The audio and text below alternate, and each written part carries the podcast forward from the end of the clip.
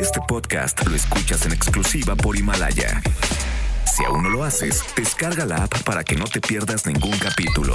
Himalaya.com La crisis global que ha causado el coronavirus ya pasó de provocar síntomas leves a síntomas moderados a un improbable enfermo, la Unión Tepito.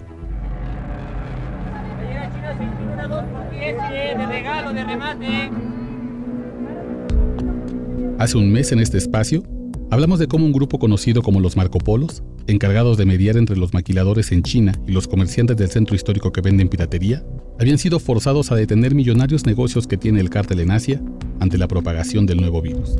Decenas de contenedores con mercancía apócrifa que el cártel necesita mover hacia México han quedado varados del otro lado del mundo, provocando pérdidas millonarias para el crimen organizado chilango y generando una ola de descontento entre vendedores, que demandan a la Unión recuperar a toda costa esos productos o dejarán de pagar la cuota de extorsión que les exigen semana a semana.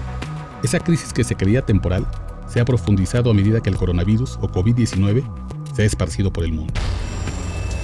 Un grupo de comerciantes del centro histórico, desesperados por no tener la mercancía que necesita para vender, han dado nueva información sobre cómo la Unión Tepito suda frío a medida que avanzan los días y la emergencia mundial no cede.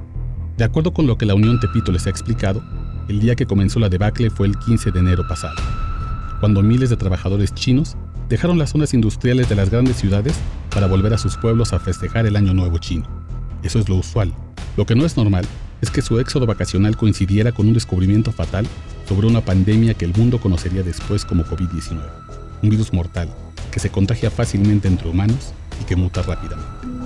Una semana después, las ciudades de Pekín, Shanghái, Shenzhen y Wuhan fueron aisladas. Las fiestas del Año Nuevo chino canceladas. Miles de obreros quedaron varados en sus pueblos y las fábricas que producen para la Unión Tepito bajaron su producción hasta el 50%. Algunas incluso han parado por completo. Pero ese sería apenas el inicio de las malas noticias. Enseguida vinieron más contratiempos. El cártel no podría enviar negociadores a China, tampoco sacar contenedores por mar. Ahora, la nueva información es que ningún negociador de la Unión Tepito podrá viajar a Asia hasta después de abril, en el mejor de los casos. Y mientras tanto, los inventarios de mercancía pirata se agotan rápidamente. La Unión Tepito ha mandado un mensaje que preocupa a su base de vendedores. Prepárense, porque el desabasto podría tener consecuencias devastadoras hasta por un año para las finanzas de la empresa, especialmente en el negocio de la bisutería y la ropa pirata de lujo. Sin embargo, no son el único grupo criminal que ha recibido un fuerte golpe por la emergencia de salud global. Como el COVID-19 no sabe de guerras entre cárteles, al mismo tiempo que ha infectado a la Unión Tepito, se ha metido en el organismo de su acérrimo rival, el cártel Jalisco Nueva Generación. Para nadie en el gobierno mexicano es secreto que la viabilidad financiera de los Jaliscos depende en gran medida de sus negocios en Asia. La razón es relativamente sencilla. Millones de usuarios de drogas están ahora mismo enganchados a una droga poderosamente adictiva y de altísima demanda llamada fentanilo.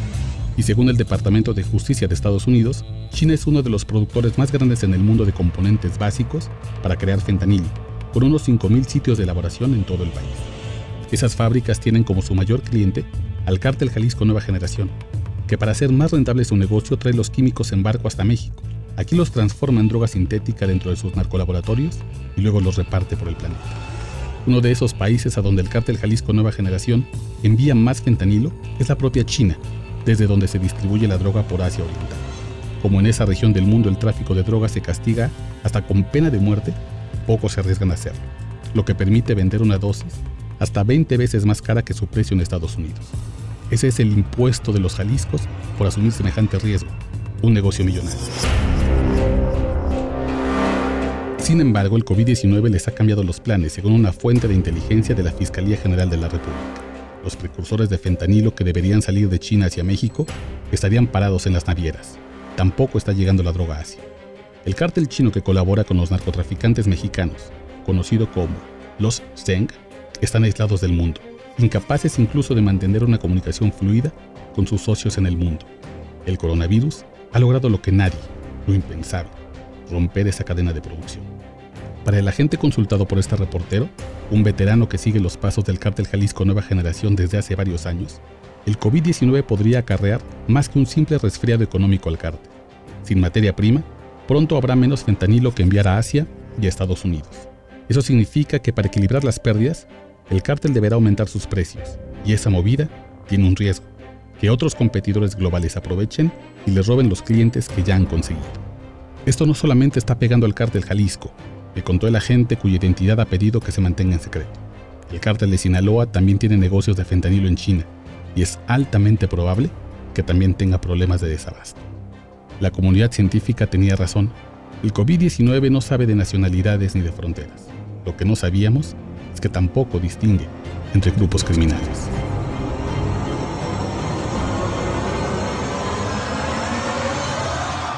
Este podcast lo escuchas en exclusiva por Himalaya. Si aún no lo haces, descarga la app para que no te pierdas ningún capítulo.